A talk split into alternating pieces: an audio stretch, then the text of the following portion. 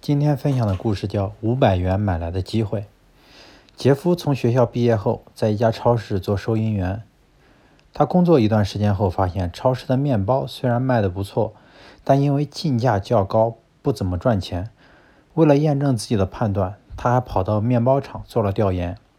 结果算下来，如果超市自己做面包出售，远比代销面包要挣得多。于是，杰夫连夜赶出一份计划书，交给老板。老板看过计划书，笑着说：“年轻人，你有热情，这很好。不过，还是先专心做好自己的工作吧。”杰夫失望地走了。一天，超市来了一个中年人，买了不少东西。临走时，他找老板说：“我以前开过超市，想给你提点建议。